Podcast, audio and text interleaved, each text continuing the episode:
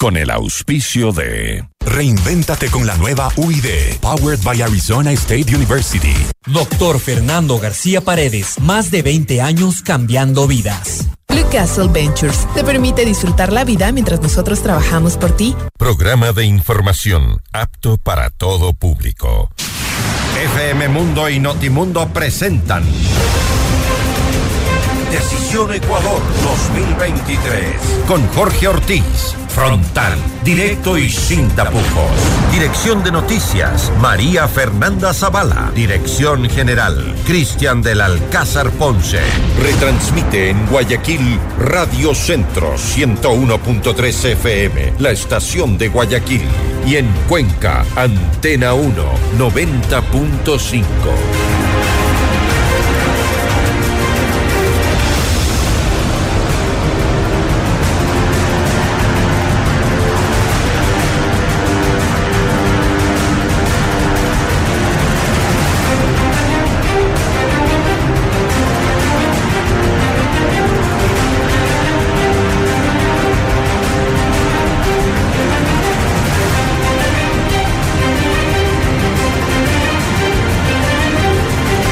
Señoras y señores, buenos días. Hoy en Decisión Ecuador 2023 hablaremos de Quito. Sí, de Quito, porque los quiteños tendremos que elegir un nuevo alcalde después de pocos días. No solo tendremos que hacerlo, sino que queremos hacerlo. Porque Quito era una ciudad bien administrada, la que más rápidamente y más sostenidamente progresaba. Así fue durante años, hasta que un día se derrumbó, se desbarrancó, perdió el liderazgo.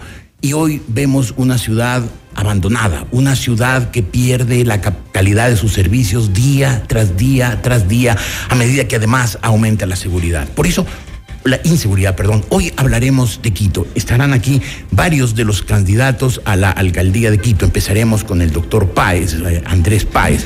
Eh, quiero anticiparles que dos de los candidatos eh, cercanos, derivados del correísmo, el señor Yunda, no aceptó la invitación y el doctor Pavel Muñoz, que había aceptado, pues eh, finalmente canceló su participación. Puedo entender las causas, aunque evidentemente no las puedo justificar. Doctor Páez, buenos días. ¿Qué es lo peor, qué es lo que peor tiene Quito hoy? Buenos días.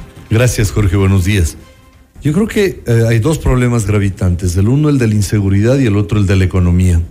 En materia de inseguridad, la ciudad vive asolada por una ola que obviamente hay que tomar medidas, hay que poner cámaras de, hay que poner alarmas comunitarias, botones de pánico, mejorar las UPCs que existen, reabrir las que están cerradas. ¿Hay plata, para, ¿Hay plata para eso? Sí, pero por supuesto, incluso hay una tasa de seguridad. ¿Cuánto es el presupuesto que eh, se asigna seguridad en el municipio de Quito en el último año, 3.5, Jorge. Esto hasta diciembre con una reforma presupuestaria tiene que crecer al 8%, porque es una de las áreas más sensibles. Pero todo lo que se haga, se puede comprar un millón de cámaras, un millón de patrulleros, todo, todo lo que se haga no sirve de nada si sigue en vigencia el Código Integral Penal. Eso es algo que hay que decirlo de manera clara y categórica. El, código del correísmo. Sí, claro. Creado por el correísmo precisamente para secundar a los delincuentes, para llenarlos de garantías. Usted dice el correísmo, aunque en, sus discursos, que son muy lindos, diga lo contrario, ampara, protege al, al, de la delincuencia. pero ese código penal fue diseñado precisamente para eso. Todas, las de todas las garantías son para los delincuentes y ninguna garantía para las víctimas de la delincuencia. Es decir, está claramente orientado. Pongo un ejemplo nada más, procedimiento abreviado. Va un fulano que ha cometido un delito, se ha robado un millón de dólares. Dice, sí, acepto que cometí el delito. Le dan 11 meses de prisión, termina esos 11 meses de prisión y sale a disfrutar el millón de dólares, porque el código no establece medidas para que eh, devuelva eso. Eso tiene que modificarse. la reincidencia, Jorge. El, alcalde de Quito no tiene competencia para hacer eso. Evidentemente no, pero puede presentar el proyecto de ley, pues, y seguramente al Poder Ejecutivo. El Congreso, donde hay un pacto Correa-Nebot, le dirá que no. Ah, sí, pero ¿y, si vamos medio millón de quiteños ese día? ¿Usted está dispuesto a movilizar aquí? Yo estoy dispuesto a liderar esta movilización. Pero eso de llevar la política a la calle, eso es fascista y eso es comunista. No. En los, la democracia se hace en en, en- en los lugares propicios. si hubiera no el instituciones, tumulto callejero. Si hubiera instituciones respetables y gente respetable ejerciendo funciones en la asamblea, sería perfecto.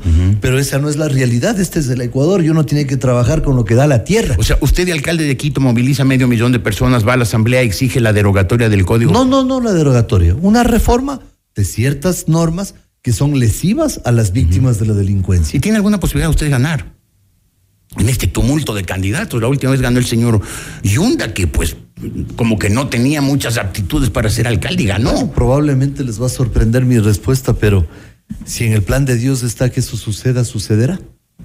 El plan de Dios. Usted confía en la divina providencia, Sí, pero obviamente hago mi trabajo. pero es a Dios rogando y con el mazo dando. Por ¿Qué eso. está haciendo con el mazo? Eh, Vamos trabajando, haciendo intensamente un trabajo diario, sin descanso. ¿Y sin nota, nota receptividad en la gente? Mucha. O sea, Mucha. Qui- Quito se da cuenta que necesita un cambio. Yo creo que lo que Quito se da cuenta es que necesita un líder. ¿Usted tiene las aptitudes para hacerlo? Lo he demostrado. La política es un acto testimonial. Ujú. Ahora, ¿siente que la gente siente eso? Yo estoy convencido de que, ¿Siente la, que la gente, gente siente que necesita la un gente líder? quiere un líder que le ampare de los proteja, de los y lo proteja, proteja la ciudad de los ataques terroristas, que, han sido dos, en los cuales yo estuve en las calles defendiendo la Me ciudad. consta, me consta. Mientras no estuvieron las autoridades. Eh, Ni tampoco los otros candidatos. Y otras, Eh, y otras excepto- autoridades, como la señora Pavón, estaba Eh, ayudando a los que atacaban Quito. ¿Cómo? Encabezando el ataque terrorista. Bueno, tanto como encabezando. Ella con, con uh, Virgilio Hernández encabezando el ataque terrorista. Entonces, excepto Patricio Alarcón, que también estuvo conmigo en las calles, el resto de candidatos no aparecieron. Ni autoridades, por cierto, ¿no? Ni autoridades. Bueno, Luz de orden. Coloma era concejal y el municipio de Quito, aunque tenía Ayunda en la cabeza, intentaba hacer algo. En las calles es en, donde resolvimos cuando logramos movilizar a la gente y darle a, a- a- al- a- a los invasores el mensaje clarísimo de que no estábamos dispuestos a entregar la ciudad. Y eso fue categórico. Pero los quiteños sienten que necesitan un liderazgo, que necesitan que haya un norte, porque la ciudad ha ido como una veleta en el océano durante tres administraciones. Nadie sabe a dónde ha ido el municipio. No hay un liderazgo, no hay un norte, no hay una persona que diga por aquí vamos y hacia allá vamos y estos objetivos vamos a conseguir. Eso necesita la ciudad de Quito. Pero para cualquier cosa que usted, como alcalde de Quito, si es que eh, eh, llegara a hacerlo, eh, para cualquier cosa que se proponga necesita el, el auspicio, el apoyo, por lo menos, el estímulo del gobierno central. Sí, claro. ¿Usted tiene algún problema con el presidente Lazo? Ninguno. Somos buenos amigos. ¿Y por qué no le apoya su candidatura? Porque él tiene un entorno en donde no me quieren. Ah, son los, son los, es el círculo de Lazo. ¿Por qué no le quieren? No sé. Bueno, Algo de- algo de haber pasado. Celos, celos, temor a ser opacados.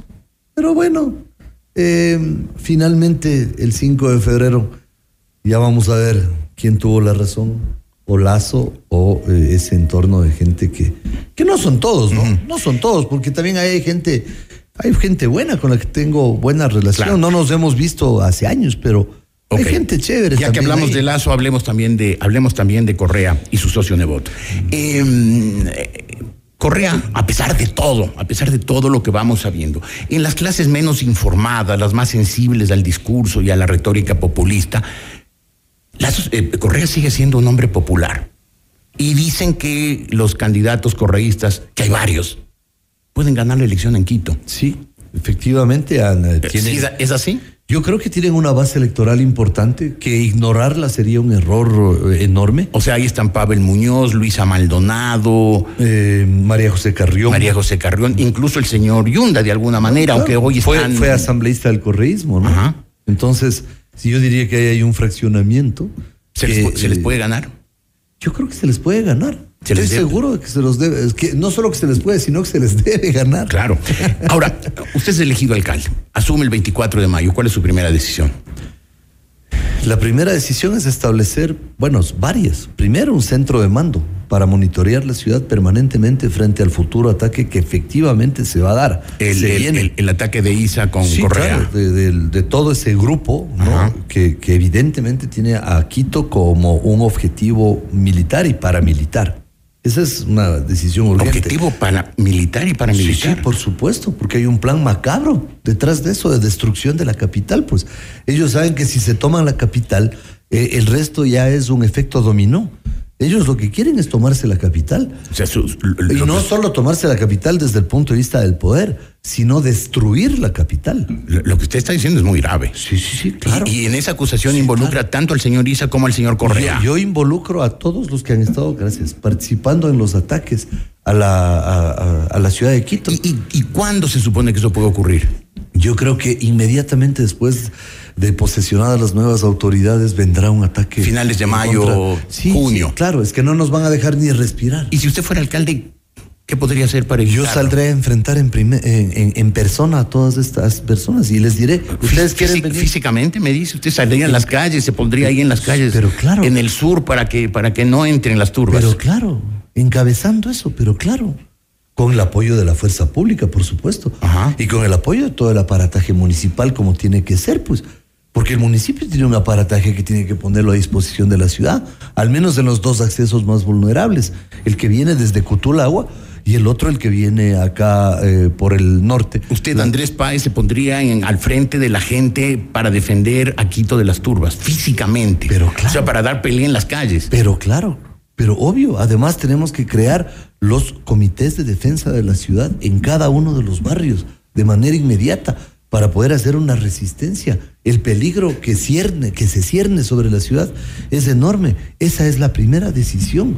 La segunda eh, decisión es apostarle a mejorar la economía de los quiteños, abrir las puertas del municipio, convertirnos en socios del sector privado, hacer alianzas estratégicas. Tercero, exigir al gobierno, felicitándole porque tiene una reserva monetaria abultada, que es uno de los sostenes de la eh, dolarización, pero diciendo, por favor, una parte de ese dinero tiene que venir a la capital, pues, para que se haga la obra pública, porque resulta que la capital es la que mayor tributos aporta de todo el país. ¿Y cómo así no nos dan lo que nos corresponde cuando hay otras ciudades que reciben el 300%, del 500% de lo que aportan al erario? Entonces, aquí tiene que haber eso. Cuarto, tenemos que ponernos a trabajar para dinamizar la economía de los más pobres a través del microcrédito, a través de promoción del emprendimiento, del autoempleo. Tenemos que conseguir fuentes de trabajo para esas mujeres que pasadas las 40 años les dicen son muy viejas.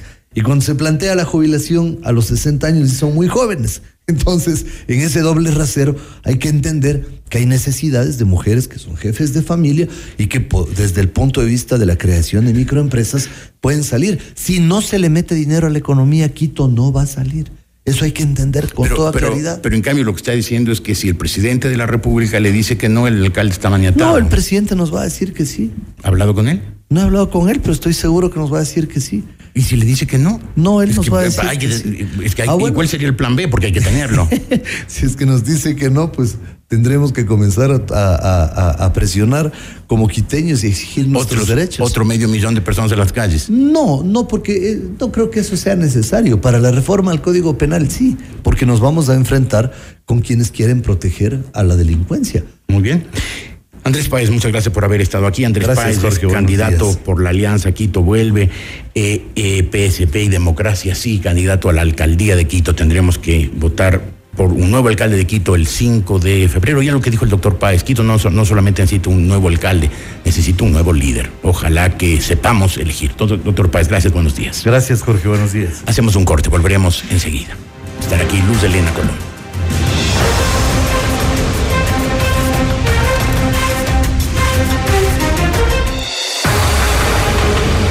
Ya volvemos con Decisión Ecuador 2023 con Jorge Ortiz. Frontal, directo y sin tapujos.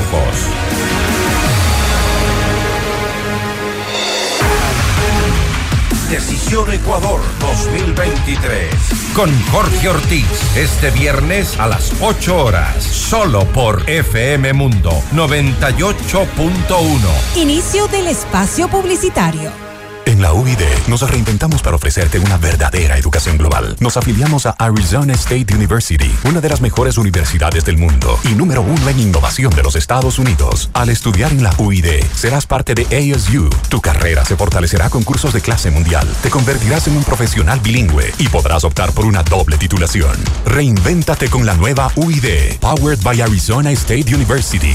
Quito, Guayaquil y Loja. Más información www.uid.edu.es. Doctor Fernando García Paredes, más de 20 años cambiando vidas. Importante referente en su campo como cirujano urólogo, experto en cirugía prostática, láser de próstata y de cálculos, cirugía laparoscópica, cirugía de incontinencia urinaria y de piso pélvico. El doctor Fernando García Paredes atiende en consulta privada en la calle Alemania y Eloy Alfaro, edificio Pirámide 1. Agenda tu cita al 2505-101 o al 09 999-500-1007. Búscanos en Instagram como arroba Fernando García Urólogo y visita www.doctorgarciaurologo.com. ¿De qué se trata la felicidad? ¿Qué es la libertad? Somos las decisiones y oportunidades que tomamos o dejamos de tomar. Blue Castle Ventures te permite disfrutar la vida mientras nosotros trabajamos por ti. Recibe el mejor interés sobre tu inversión gracias a nuestra tecnología financiera estricta y responsable que no trabaja con criptomonedas. Te asesoramos y cuidamos tu dinero. Desde solo mil dólares en adelante ya puedes invertir en tu futuro. Visita nuestra web www.mi20ya.com y conoce lo que podemos hacer por ti. Blue Castle Ventures, empresa canadiense de tecnología financiera que cuida y cumple tus sueños. Comunícate a nuestro WhatsApp 0999-770-771. Todos los programas mírelos en nuestro canal de YouTube, FM Mundo Live. Fin del espacio publicitario. Continuamos con Decisión Ecuador 2023 con Jorge Ortiz, frontal, directo y sin tapujos.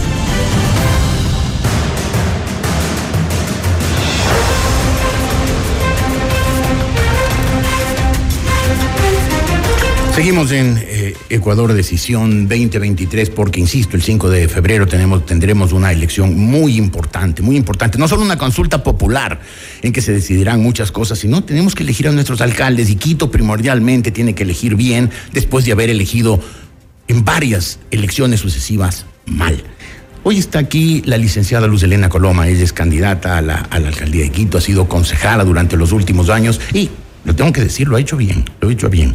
Yo le recordaba hace unos instantes, licenciada Coloma, buenos días. Le recordaba a Andrés Páez que hubo concejales de Quito, porque él decía las autoridades no hicieron nada, fueron las que también participaron en la defensa de la ciudad cuando entre el señor Isa y el correísmo lo atacaron dos veces en octubre del 19 y en junio del 22. Y él decía, se viene un tercer ataque. ¿Usted también cree que se viene un tercer ataque? Y si se viene, ¿qué haría usted como alcaldesa? Yo creo que eso está en la agenda política del señor Isa y sus coidearios, eh, sin ninguna duda, eh, porque a pesar de las mesas de diálogo y de los avances ahí, mm, parecería eh, que no hay para ellos nada bueno que rescatar, que no hay el interés de tener una agenda positiva para sus pueblos, sino más bien la, intención de tener una agenda política. Eh, y creo, sin duda alguna, que ahí el señor eh, exalcalde Yunda y el señor aspirante a prefecto Churuchumbi son socios de este tema. Eh, yo o creo sea, que esa es- Yunda y Churuchumbi son socios de quienes quieren volver a sin atacar duda, a Quito. como ya fue Yunda, como ya fue Churuchumbi. ¿Y por qué no lo menciona a al, señor, eh, al señor Isa? A Pavel Muñoz, él, él- es candidato del correísmo, a los otros candidatos del correísmo, hay varios. Probablemente también, yo sí, sin duda, yo, yo, yo estoy diciendo que a quien yo le vi actuar en octubre del 10 2019 siendo alcalde de Quito, eh, el, el señor eh, Yunda, que ahora es eh, socio en la aspiración política con el señor Churuchumbi. Entonces me parece que claramente ahí hay una trilogía perfecta. Eh, no, no- no incluyo eh, al correísmo eh, porque no, no los vi actuar eh, con esa predisposición El país desde la entero alcaldía, el pero país entero va- lo vamos a asumir eh, que es así. Y sin duda ahí en el Consejo de Quito tendrán un espacio para, al igual que en octubre del 2019, facilitar y ser funcionales a unos actos de violencia en contra de la ciudad. Ahora, Andrés Sin Páez, ninguna duda. Andrés Páez decía que si eso pasara y él fuera el alcalde de Quito, saldría él físicamente a las calles, a los lugares donde eh, Sí. Por donde trataran de entrar los manifestantes, ¿usted qué haría? No le pido que salga usted a la calle, pero algo hay que hacer contra porque creo que eh, es eh, inoficioso eh, y porque más bien despertaría una mayor confrontación. Pero sin duda me pondría a disposición como líder de la ciudad, de las fuerzas eh, del orden que tienen un trabajo de inteligencia, de táctica eh, para enfrentar este tema y sobre todo llamaría al diálogo y al entendimiento. Creo que no hay diálogo y no hay entendimiento con turbas exaltadas por gente extremista. Creo que, creo que la posibilidad de, de, protesta es legítima en la Constitución y esa es una cosa y ese es un nivel, pero la otra es una agenda terrorista, como ya vimos, eh, que sucedió en algunos hechos de, junio del, 2022 y como lo vimos en octubre del 19, y ahí hay que tener otro tipo de acción que debe ser comandada por las fuerzas del orden y facilitada eh, por la ciudad de Quito, por quienes la lideran, para proteger a sus habitantes. Pero si usted está pensando en diálogo y en consensos, pues está equivocada, porque diálogos y consensos con gente que viene con, una, con un objetivo. Así pues no es posible, eh, eso, eso no funciona. Así es. Entonces, es hacerles ganar tiempo y facilitarles el camino. No, yo, yo creo que el diálogo siempre tiene que ser una herramienta que esté sobre la mesa y una esperanza que esté sobre la mesa. Con quien quiera dialogar. exacto, y ese llamado al diálogo yo lo he hecho y lo haré siempre. Si hay una negativa a dialogar y hay una agenda de violencia contra la ciudad, hay que actuar para defender a la ciudad y sobre todo para defender a los quiteños y a las quiteñas que tienen sus microemprendimientos, que tienen sus negocios, que tienen que salir a trabajar, que tienen que ir al médico y que son sitiados eh, por un grupo que quiere secuestrar a Quito. Eso de ninguna manera eh, se lo va a permitir y claramente seré una defensora de ellos, de la gente, como lo he sido en las dos ocasiones anteriores desde mi rol de concejal. Sí, y, nos, y nos consta a los quiteños.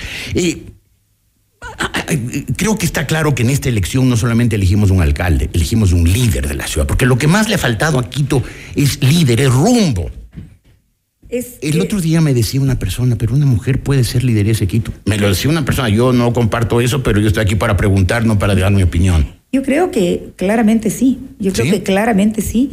Eh, usted tiene el carácter para hacerlo. Absolutamente. Usted es capaz de pegar un puñetazo en la mesa y decir, aquí mando yo, yo soy la alcaldesa, yo decido. Absolutamente. No creo que siempre hay que pegar puñetazos, pero sí se puede ser firme y exigente. Y solo, sobre la mesa. firme y exigente en los principios eh, que uno defiende y en la línea política que uno da. Eh, yo más bien lo que he visto en el municipio en los últimos años es una ausencia absoluta de eso.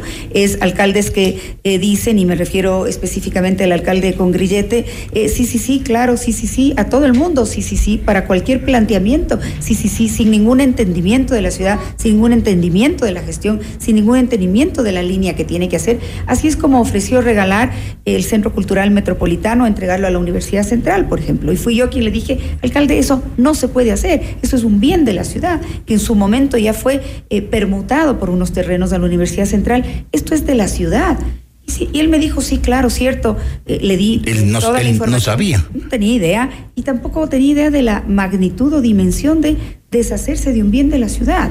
Eh, entonces, lo, que hay que tener es criterio de gestión de la ciudad. Y en ese criterio de gestión de la ciudad uno tiene que tomar decisiones. A veces eh, serán estas con mayor firmeza, a veces habrá que instrumentar la capacidad de diálogo y consensos, que es sin duda importante. Yo siento que sutilmente esas apreciaciones o esas dudas tienen un dejo todavía machista, no importa que vengan de una mujer. son machistas, claro, sin duda. capaz, pero ¿y por qué no? ¿Y por qué no? Ahí vemos a Jacinta Ardern en Nueva Zelanda, vemos a lideresas políticas que han hecho un trabajo extraordinario, justamente porque son capaces de liderar de otra manera.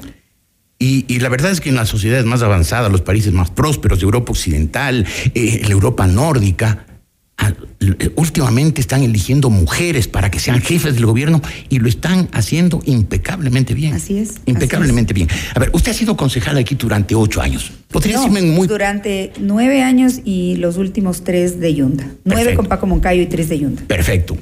En pocas palabras, ¿qué diría que hizo usted efectivo, con, tocante por la ciudad? Eh, el Parque Metropolitano de Quito existe gracias a la gestión que yo hice. Existe consolidado como un bien de la ciudad. Desde mi rol de presidenta de la Comisión de Espacio Público, eh, hicimos todo el proceso para cerrar esas expropiaciones que estaban en el aire, que no habían sido pagadas y por lo tanto la propiedad no era de la ciudad. Expropiamos el Parque Metropolitano del Sur, que es una realidad en la ciudad. Fui parte del directorio que eh, aprobó desde la empresa de agua potable el proyecto Laderas de Pichincha, que ha evitado que esta ciudad eh, sea eh, afectada por deslaves que usualmente ocurren y se quedan en esos grandes reservorios que están ahí. Fui parte del proceso eh, en la alcaldía de Roque Sevilla como funcionaria, antes de eso, de la reubicación de todos los comerciantes que estaban tomados las calles a los BBBs, a los centros comerciales populares. En mi trabajo de concejalía también creamos el Hogar de Paz desde la Comisión de Equidad y Género, donde están los hijos de los comerciantes que estaban antes en las calles. Pero además creamos 18 ordenanzas que eh, le permiten eh, y le dan línea al municipio para que desde su ejecución sea más inclusivo. Y en el último periodo, porque me estoy saltando mi gerencia de Quito Turismo, donde ejecutamos el 99% de nuestro presupuesto, incrementamos el 50% de visitantes de Quito, ganamos tres o cuatro premios internacionales, estuvimos en las portadas de las mejores revistas del mundo como un destino turístico a conocer. Eso en mi gestión. No tengo glosas, no tengo grilletes, no tengo problemas con la Contraloría ni con la justicia y en el último periodo eh, acabamos de elaborar la ordenanza de soterramiento de cables para que Quito tenga un instrumento legal para soterrar sus cables que no había. Habiendo hecho todo lo que... al alcalde que ahora tiene grillete. Habiendo hecho todo lo que ha hecho, y, creo que la ciudad tendrá finalmente que reconocerle todo lo que usted ha hecho, ¿tiene, ¿le quedan todavía nuevas ideas? ¿Tiene algo más que hacer, algo más que proponer? Mucho más, porque la ciudad tiene que eh, tener una ejecución ejemplar. Eh, ahora en los debates, en los encuentros, vemos... Eh, posturas muy similares, diagnósticos muy similares y recetas de solución muy similares, porque no hay que inventarse el agua tibia para tener... Una, la que sería la, la, la, obra pivotal de su, de su gestión como alcaldesa. La movilidad. La movilidad tiene que ir a una nueva era y para eso es importante que el metro empiece a funcionar y todo lo que significa eh, el alrededor del metro, los desafíos que tenemos, ¿no es cierto? El sistema integrado de recaudo, las... Eh, las, eh, la reorganización de las rutas y frecuencias, el transformarnos hacia eh, una movilidad eléctrica, el tener una empresa de transporte más eficiente, el hacer el corredor Labrador-Carapungo. Eh, ¿Hay la plata para todo eso? Hay la plata para hacer el corredor Labrador Carapungo, sí. Eh, hay la posibilidad de, las, la, reorganización de rutas y frecuencias no requiere plata y hay la necesidad, sobre todo, de ejecutar el presupuesto municipal en todos los ámbitos de manera más eficiente. Yo no me iría a, pedir más plata al gobierno si no tengo la cara de decirle estoy ejecutando medianamente bien lo que tengo. Si no estoy ejecutando el 40% de mi presupuesto, claro, eso es una demostración de eficiencia. Y para eso se necesita conocimiento de lo público, conocimiento de los ciclos presupuestarios, conocimiento del municipio. Así es. Eh, lo que necesitamos es ejecutar esos planes que sobran. Una pregunta final política. El ser candidata del presidente Lazo. ¿Es una carga? ¿Es un problema muy grave para Soy candidata de una alianza que tiene cuatro movimientos, de las cuales, entre los cuales está el movimiento, creo, y por respeto a esos movimientos, eh, lo reconozco y lo digo así.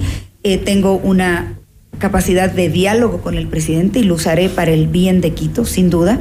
Eh, no he sentido en las calles que me digan, ah, usted es la candidata de ah, fulano o fulano. No, para nada. Yo soy la candidata de Quito, estoy al servicio de Quito, tengo una trayectoria propia de servicio a Quito eh, y esto es lo que estoy poniendo a disposición de Quito. Mi conocimiento, mi trayectoria impecable, mi capacidad de gestionar esta ciudad y la posibilidad eh, de tener un liderazgo diferente, honesto eh, y sobre todo eficiente para Quito.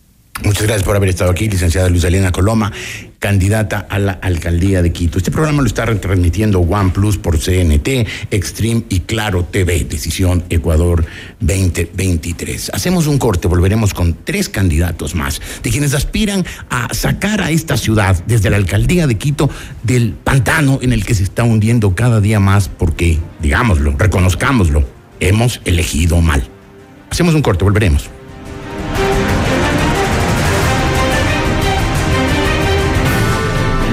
Momento regresamos con más de Decisión Ecuador 2023 con Jorge Ortiz. Decisión Ecuador 2023 con Jorge Ortiz este viernes a las 8 horas solo por FM Mundo 98.1. Inicio del espacio publicitario.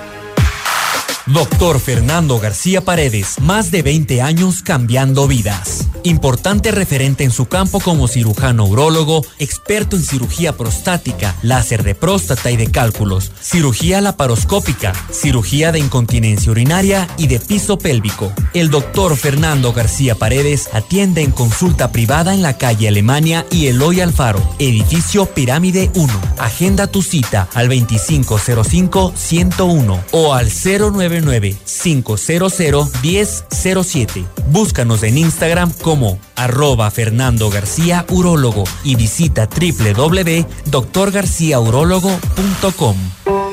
¿De qué se trata la felicidad? ¿Qué es la libertad? Somos las decisiones y oportunidades que tomamos o dejamos de tomar.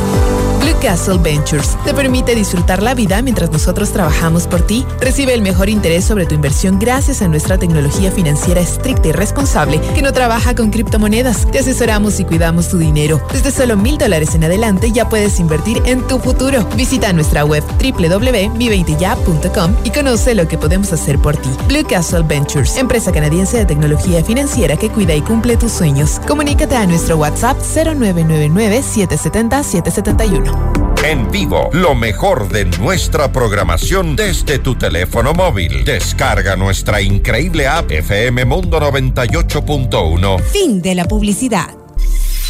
Estamos presentando Decisión Ecuador 2023 con Jorge Ortiz, un programa especial de FM Mundo y Notimundo. Todos los programas mírelos en nuestro canal de YouTube FM Mundo Live.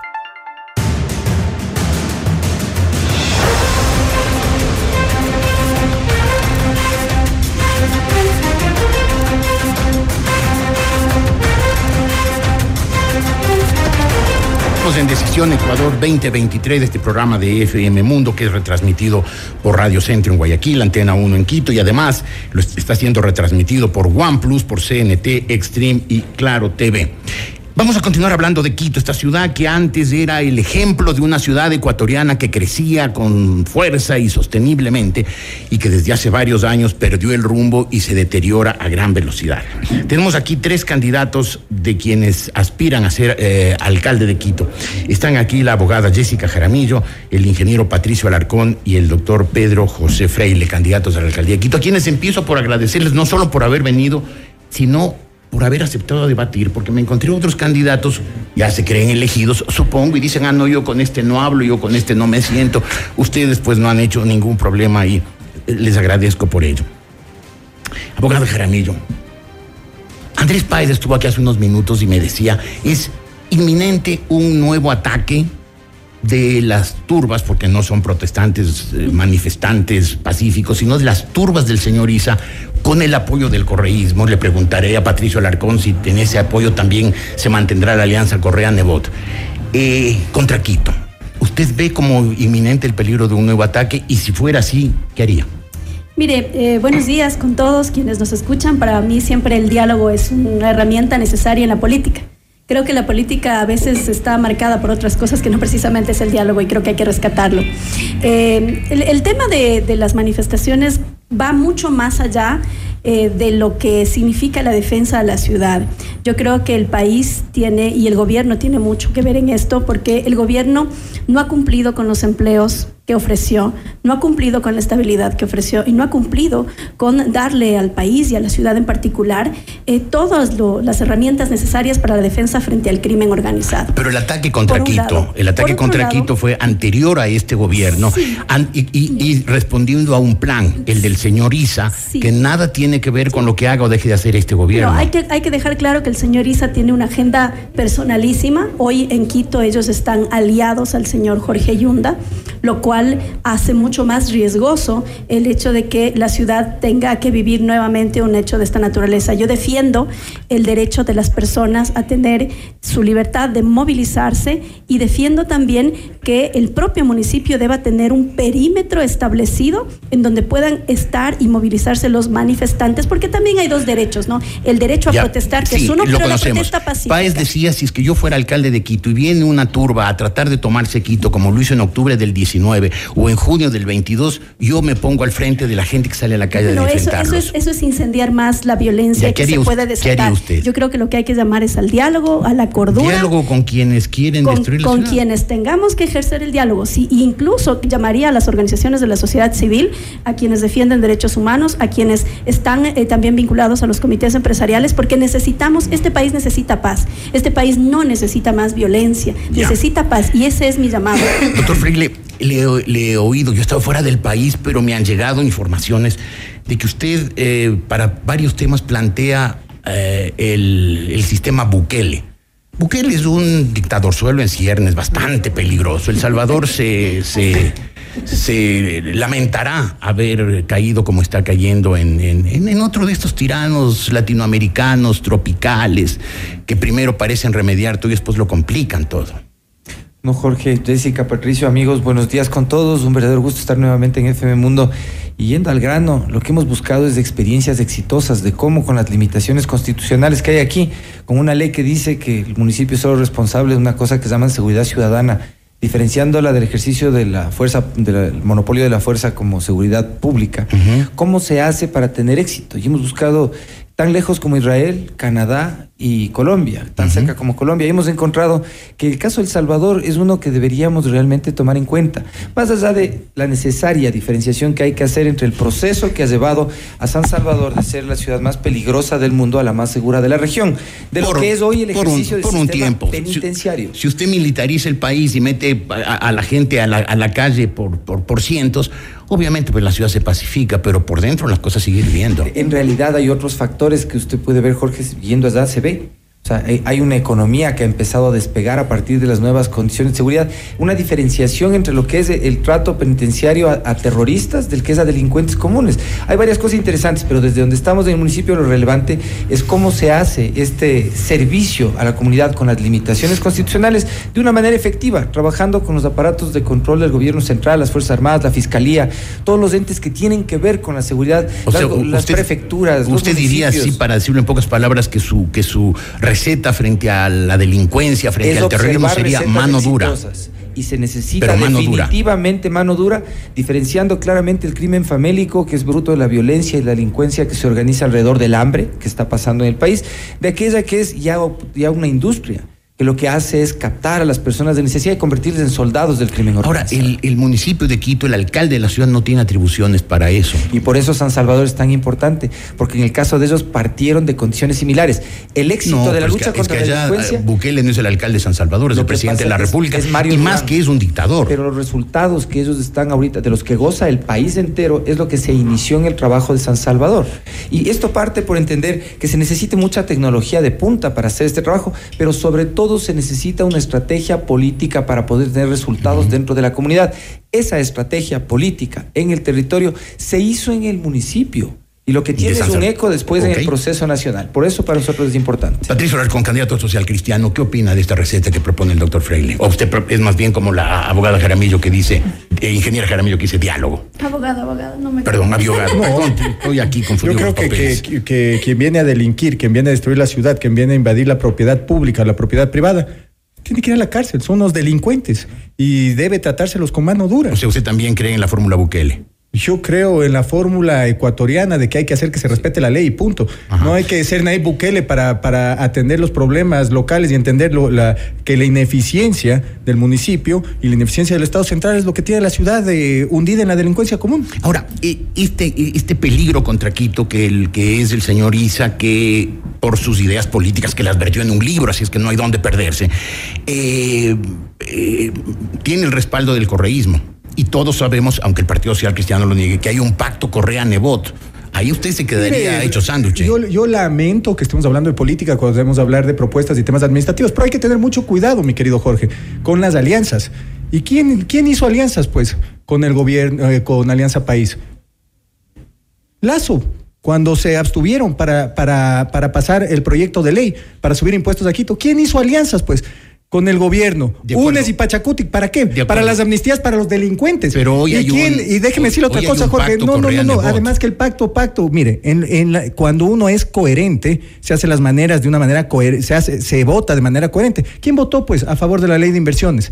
¿Quién le salva a Guillermo Lazo de que lo destituyan durante las propuestas? Entonces, ¿quién lo llama después a Rafael Correa para tratar de llegar a un acuerdo? El presidente Lazo. Pero por favor, aquí hay que oponerse a lo malo y hay que trabajar en sacar adelante la ciudad. Yo, si llego al municipio, no me voy a dedicar a hacer declaraciones políticas, a salir a la prensa, me voy a dedicar a administrar. Pero mire, lamentablemente pueden decir lo que sea de las alianzas, pero ah, solo le hago notar una cosa. ¿Quién está libre en este momento? El ex vicepresidente de la República. ¿Y quién lo liberó? ¿Y por qué se dio esa liberación? ¿Por qué? ¿Quién tenía que ser los- El gobierno nacional, pues, con la revolución ciudadana. Es evidente, es obvio. Tuvieron que pagar la factura por la ley, por la ley tributaria. ¿Qué opina usted, eh, eh, eh, abogado Jaramillo, de esta mano dura que proponen tanto, ta- tanto Pedro José Freile como Patricio Ricón? Mire, yo estoy de acuerdo. Eh, hay cosas eh, que deben eh, tratarse con la absoluta mesura. Creo que le ha faltado a Quito la inversión pública en temas de infraestructura tecnológica para controlar el delito, disuadir el delito, para prevenir pero sobre todo el delito y la violencia. Aquí hay que diferenciar dos cosas, el delito en el espacio público y también la violencia intrafamiliar. Quito, el 60% de las llamadas de fin de semana al ECU 911 son por violencia intrafamiliar, en la gran mayoría de la ciudad, lo cual requiere una atención de prevención, de tener centros de equidad y justicia que puedan apoyar en ese momento y que tengamos una policía metropolitana que realmente sirva, porque actualmente no funciona la policía metropolitana, ni siquiera eh, sale más allá de quitarle la espumilla a la gente o algo por eso. Hay con que, la policía hay que fortalecerle, capacitarle, equiparla, hay que aplicar bien la ¿Hay tasa la de seguridad. para eso? 8 millones de dólares mínimo es lo que se recauda por tasa de seguridad al año. Basta Con 8 ocho millones para hacer efectiva una policía. Problema, el problema es que eso se gasta la gran mayoría en temas administrativos, sueldos y salarios. Si se implementaría muy bien, se aplicaría muy bien esa tasa de seguridad, podríamos tener mejores condiciones la Policía Metropolitana, georreferenciación del delito para hacer controles disuasivos, pero también tenemos que trabajar mucho en políticas sociales.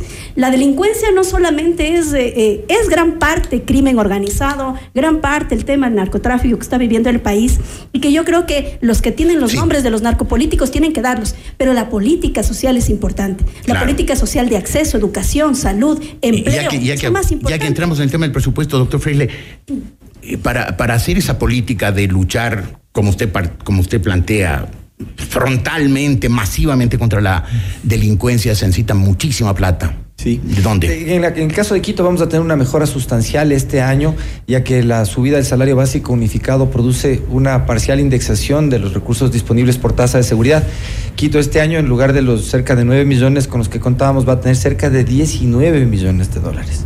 Entonces, esta es una mejora, con eso no se soluciona el asunto. Tampoco. Pero sin duda se puede hacer una reorganización tanto en lo administrativo, que Jessica ha mencionado correctamente, como poder avanzar en la creación de centros de monitoreo que están dentro de la competencia del control del espacio público, que tienen que necesariamente articularse con el aparato de seguridad central. Usted, usted dijo que ha ido a Israel, que ha ido al Canadá. ¿Ha logrado algún tipo de compromiso de que le ayudaría si usted Lo que alcalde hemos de logrado es desasnarnos un poco de las cosas realmente, entendiendo los procesos, que son distintos socialmente en cada país, no hay fórmulas que se puedan aplicar por igual en cada sitio. La, línea de las cabezas de playa para luchar contra el crimen implican inteligencia en el territorio. Y eso es diferente. No es lo mismo el, lidiar con un extorsionador en el puerto en Panamá que lidiar con un eh, vacunador que lleva un flyer, como dicen aquí en la Mariscal. Realmente son dos tipos de criminales diferentes y responden a dos tipos de organizaciones distintas. El municipio tiene la responsabilidad en el territorio generar la inteligencia para saber contra quién nos pegamos primero, a quién vencemos primero, cómo levantamos la confianza de la gente para luchar 19 contra el crimen. 19 millones tampoco bastan no, para no eso. alcanza para eso. Alcanza solamente para iniciar con lo de los centros en coordinación con el gobierno. Lo que sí queremos es asumir el liderazgo como ciudad y motivarle al gobierno a que tenga, eh, a que tenga éxitos también en la lucha contra la inseguridad. Perfecto. Patricio Ricón, eh, normalmente eh, los candidatos llegan con una serie de ofertas y de promesas y de eh, compromisos, pero no tienen los equipos para hacerlo. Lo hemos visto en los últimos años, ¿no? Unos candidatos que llegan con fiestas, con baile, ladran lindo, cantan, ba- ba- bailotean. Y después, claro, no tienen equipo y, y son el desastre que son. ¿Usted tiene algún equipo, algo en su torno que le garantice que usted puede cumplir lo que promete? Tengo un muy buen equipo y dentro del área administrativa y la procuraduría. ¿Por qué? Porque, mire Jorge, todos ofrecen maravillas, pero no le dicen cómo lo van a hacer porque no van a tener los recursos para hacerlo. Yo tengo identificado, identificado, y le puedo dejar la lista del ahorro que yo voy a hacer en el municipio. ¿Del ahorro? El ahorro y las deficiencias que voy a crear. Es ¿Para decir, qué? va a eliminar ciertos Sí, partidos, crear voy a otras. eliminar instituciones, secretarías y voy a hacer alianzas Va. estratégicas para hacer para que las empresas públicas sean eficientes. ¿Va a despedir para gente bajar del Sí, municipio? sin duda, tengo que despedir gente, porque sabe qué, Jorge, tres millones de quiteños no podemos seguir manteniendo a 22 mil burócratas y algunos honestos y se quedarán y los que agregan valor se quedarán y los que trabajan bien se quedarán, pero los ineficientes y los corruptos sí tienen que salir. Y hay dos mil contratos ocasionales que pueden salir al día siguiente. Y déjeme decirle, la gente dice, ah, pero ¿cómo vas a hacer eso? Mire, existe ya una ordenanza que por medio de una resolución el alcalde puede bajar la estructura de eh, administrativa del municipio. Y por medio de la mayoría en los directorios de las empresas públicas y el alcalde tiene tres de cinco puestos puede llegar a alianzas estratégicas. Lo que pasa es que en este momento entregan cuotas políticas, uno se pone, uno se queda con el negocio de la MGIRS, eh, otro designa secretarios, se quedan con los presupuestos y eso es una mafia. Pero hay que limpiar el municipio, Jorge. Y eso no lo digo yo, ya existen estudios de la PricewaterhouseCoopers que los han pagado, que inclusive eh, en un momento estuvieron dispuestos los, la, estas, estas, esta, empre- esta empresa auditora a, a entregarlos gratis al municipio. Pero bueno, más allá de eso, yo he calculado un ahorro, Jorge, de 328 millones de dólares. Y sabe qué, Jorge, ese no es lo único, hay que hacer eficiencias, porque van, la- el municipio puede tener ingresos, además de que se pueden bajar los costos para dar servicios a los ciudadanos. Entonces, mire, con eso, primero que se pueden volver a hacer obras. Segundo, que se puede trabajar en invertir en tecnología para la seguridad. Tercero, pues, ni saben los que ofrecen cuánto va a costar operar el metro. Hay que operar el metro y, va- y vamos a tener que tomar la, la palabra al gobierno. Pero de esa manera empieza a mover la economía de Quito. Pero además de eso, mi querido Jorge, ahorita, si es que Quito va a pedir un préstamo, ¿qué cree que le? Dicen, O sea, no, no, no tiene una línea de crédito abierta. ¿Por qué? Porque no genera el suficiente flujo de caja para poder pagar ese préstamo. El, eh, estamos al tope en la capacidad de endeudamiento. Entonces, siendo eficientes, las multilaterales del Banco Interamericano de Desarrollo, el Banco Mundial, nos regresan a ver. ¿Y qué podemos em- arrancar? De nuevo, en hacer grandes obras. Tal como usted lo comentó al principio, Quito era una ciudad, un ejemplo para el, para el país y para la región. Cuando Rodrigo, cuando León Febres Cordero entra, entra a, a manejar el municipio de Guayaquil, ¿a quién cree que llamó primero? Pues a Rodrigo Paz, para pedirle consejos. Rodrigo Paz era alcalde de Quito. Sí, a Rodrigo Paz. Claro, en esa época el, Sí, sí, Quito tenía el estaba bien manejado. Qui- qui- Quisiera que el abogado Jaramillo y el doctor Freire comentaran esta propuesta concreta que hace, eh, que, que hace Patricio Alarcón.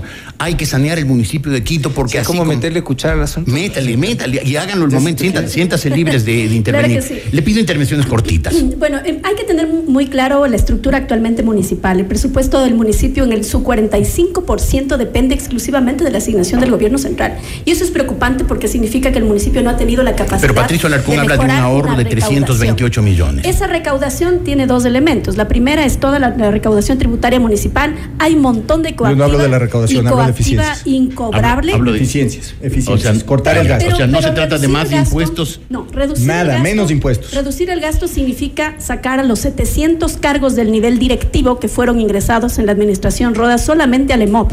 Es decir, la inflación del, del peso de la masa presupuestaria no es una inflación Pero- en los estratos pero bajos, usted sino en también los cree mandos medios. que- que- que hay que sacar hay gente que del hacer municipio. todo un rediseño de toda la, la institución municipal, evaluar a, los Pero, funcionarios, pongamos, hay que evaluarlos. pongamos la palabra rediseño, que es muy Te tecnocrática. voy a en- decir, des- hay que sacar a los pipones que ingresaron con los políticos de turno y los concejales que metieron familias Doctor de amigos con sueldazos.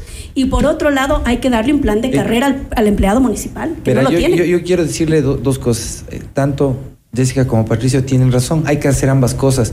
Pero yo quiero convocarle a ustedes más bien, Jorge, en el momento en el que estamos, porque el tiempo se nos acaba.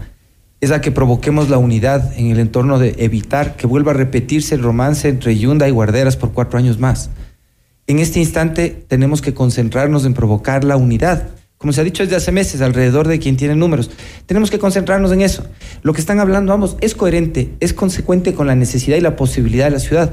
Pero hoy tenemos una emergencia política en ciernes. Estamos por tirar la ciudad a la basura cuatro años más si no podemos unirnos entre nosotros. Bueno, pero. Excelente, pero mire, ustedes mí- mismos. mire, mire, eh, ya, son ya, muchos yo- candidatos. Yo, yo, yo, Pedro, se me hace raro que en este momento hable de la unidad cuando, cuando organizábamos las reuniones para asistir a participación ciudadana, Rudy Hidalgo organizó reuniones para que todos vayamos para ver si podíamos promover la, la unidad. Y el único que no iba a las reuniones porque decía que era el único candidato era Pedro José Freile. Y ahora, la- y ahora ya quiere llamar nuevamente a la unidad. ¿Y la unidad para quién? Porque con esas encuestas truchas que se están manejando en la ciudad de Quito, ¿qué, qué quieres que te apoyamos a ti, Freile, eh, Pedro José Freile, o nos vamos con Andrés Páez, o, o seguimos con la misma política de siempre? A mí no me representa ninguno de los candidatos, lamentablemente, Jorge, porque todos han pasado por la política, todos se han dedicado a hacer política, todos se dedican a insultarse en el debate y nadie hace propuestas.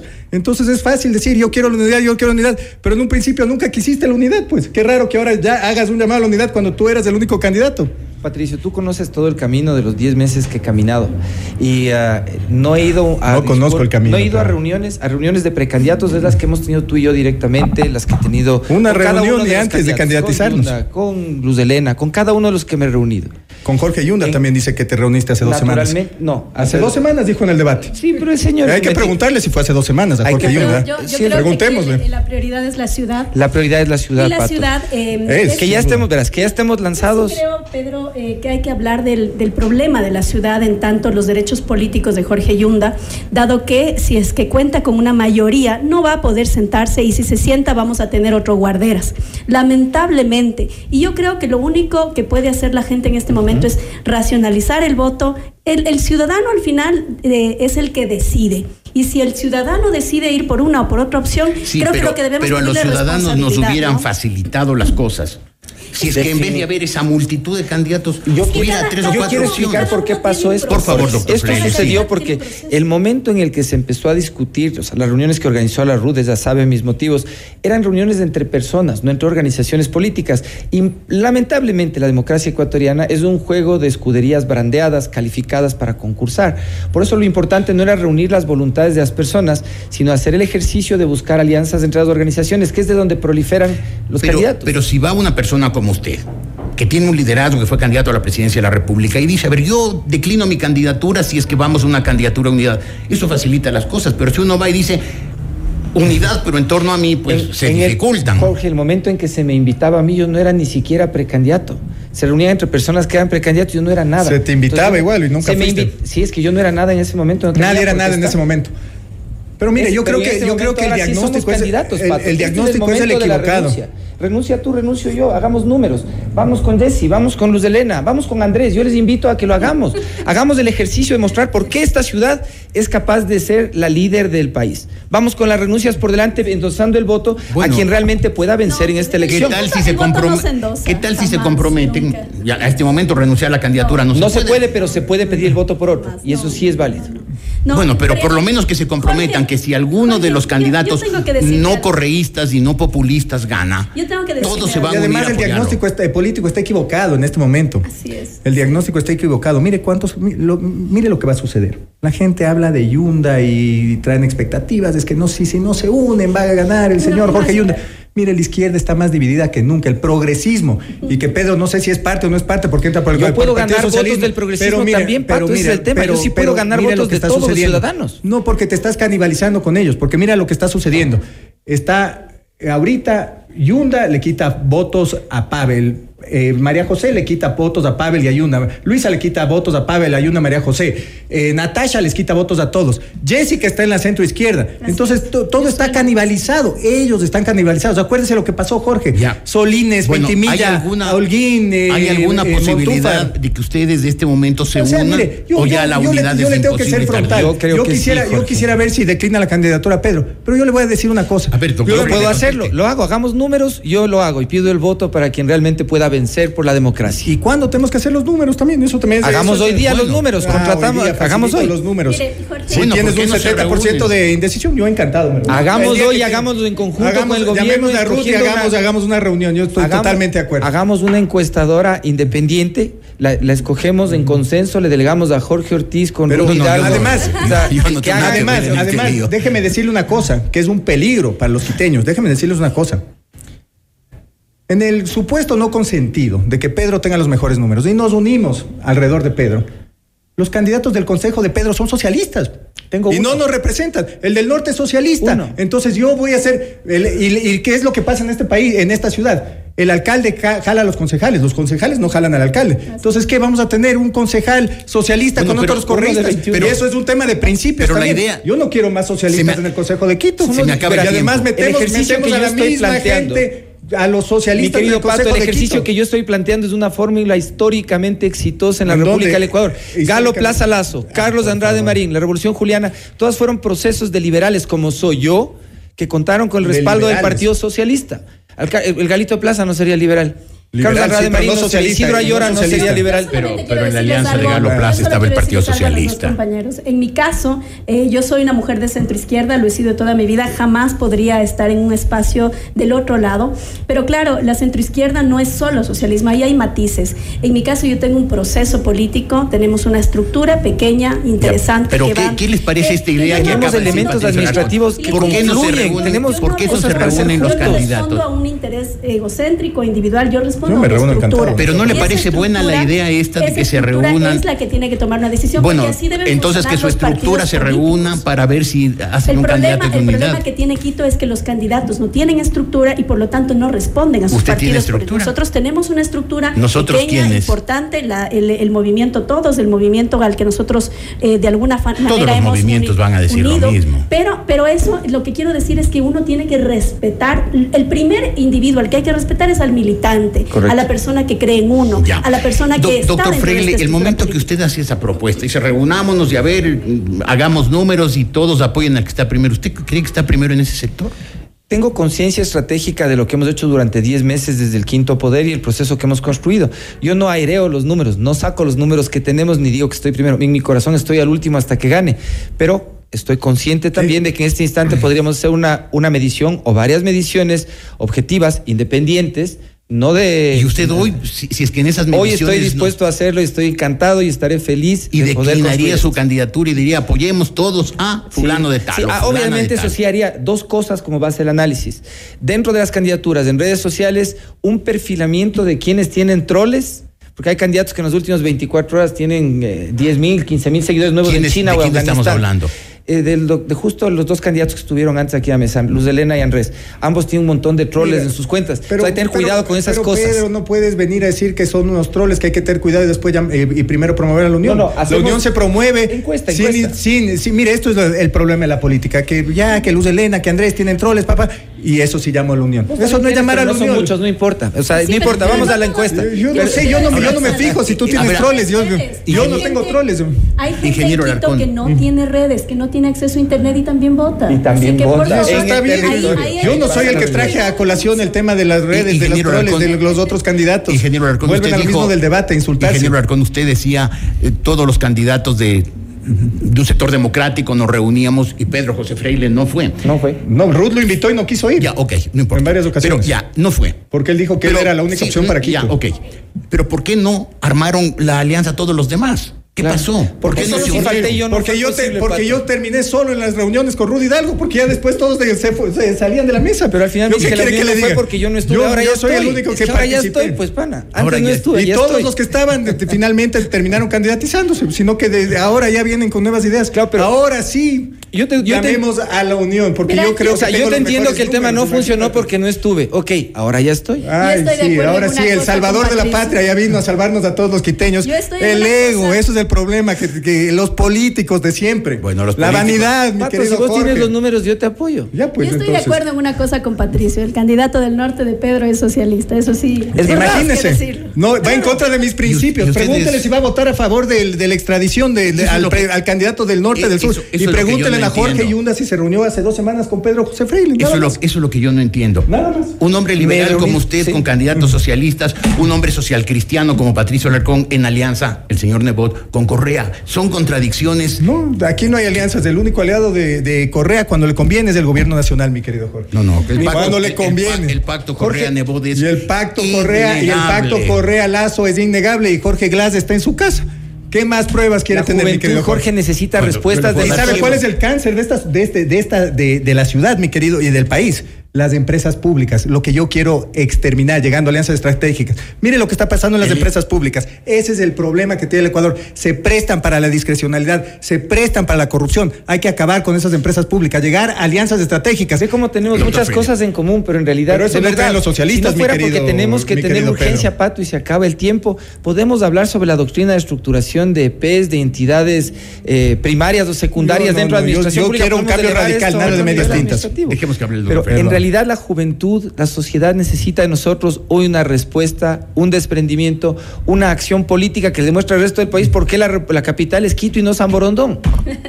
Muy bien, Yo, doctor yo Freire. solamente quiero la cerrar, última palabra. quiero cerrar las con algo que mujeres. es importante.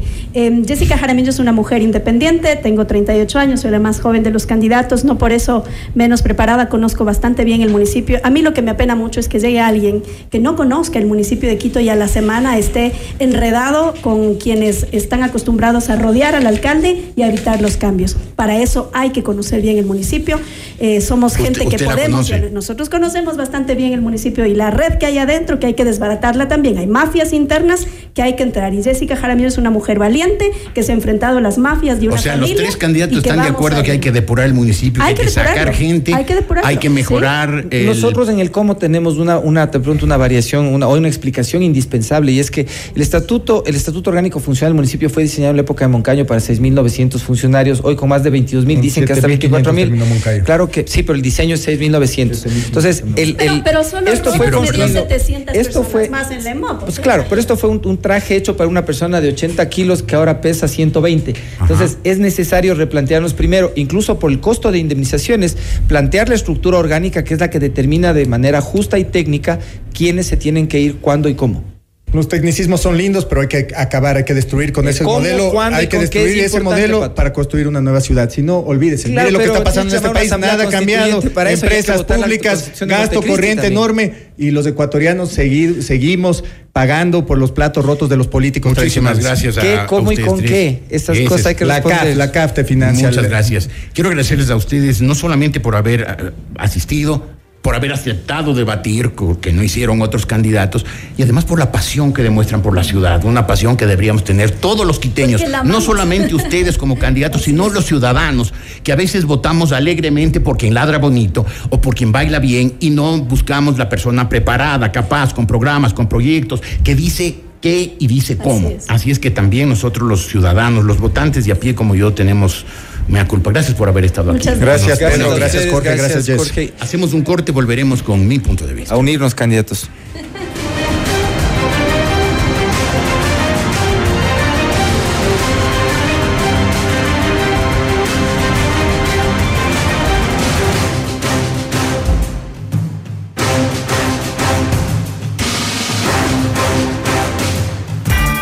Estamos presentando Decisión Ecuador 2023 con Jorge Ortiz.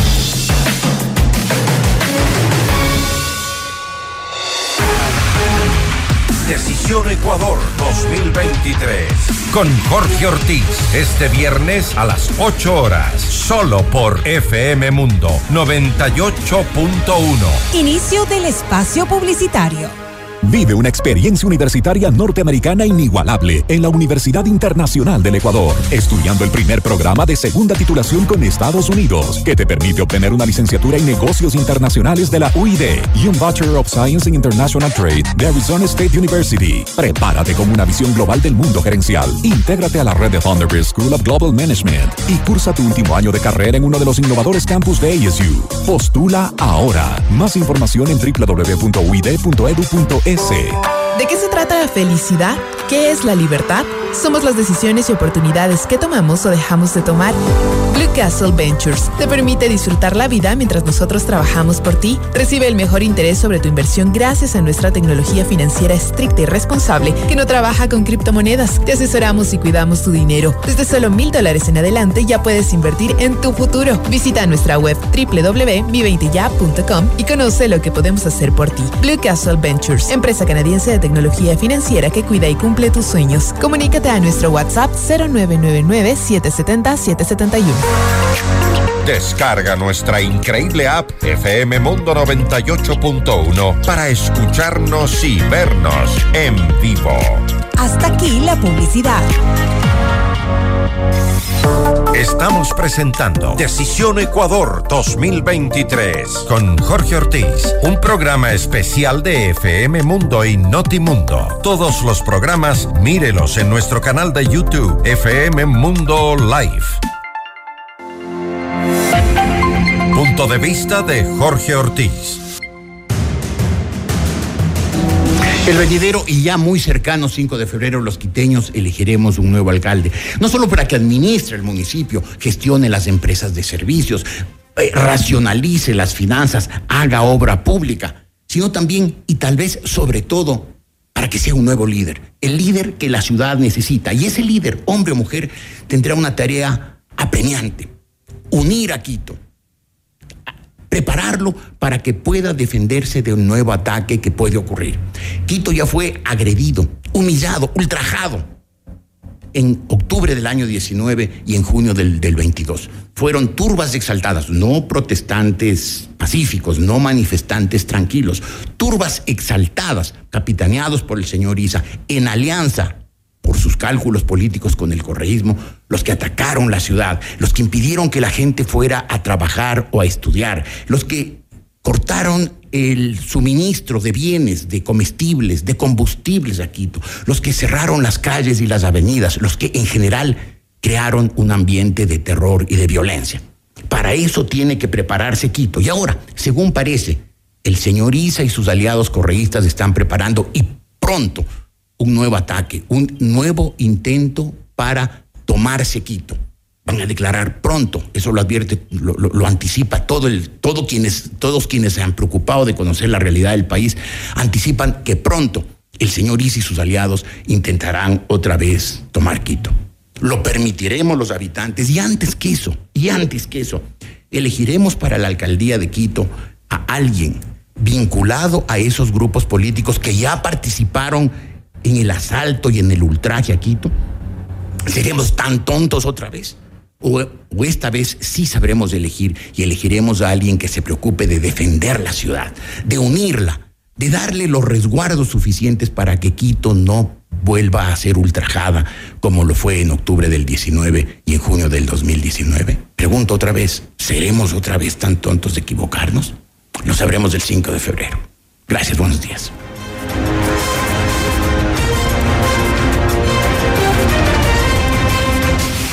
FM Mundo y Notimundo presentaron Decisión Ecuador 2023 con Jorge Ortiz, frontal, directo y sin tapujos. Ingeniería de sonido Andrés Castro. Dirección gráfica Laili Quinteros. Redacción José Martín Muñoz. Redes sociales Nicole Moncayo. Producción Carlos Cárdenas. Emisión FM Mundo Live Javier Merino. Dirección informativa María Fernanda Zavala. Dirección general Cristian del Alcázar Ponce. Con el auspicio de Reinvéntate con la nueva UID, powered by Arizona State University. Doctor Fernando García Paredes, más de 20 años cambiando vidas. Blue Castle Ventures te permite disfrutar la vida mientras nosotros trabajamos por ti.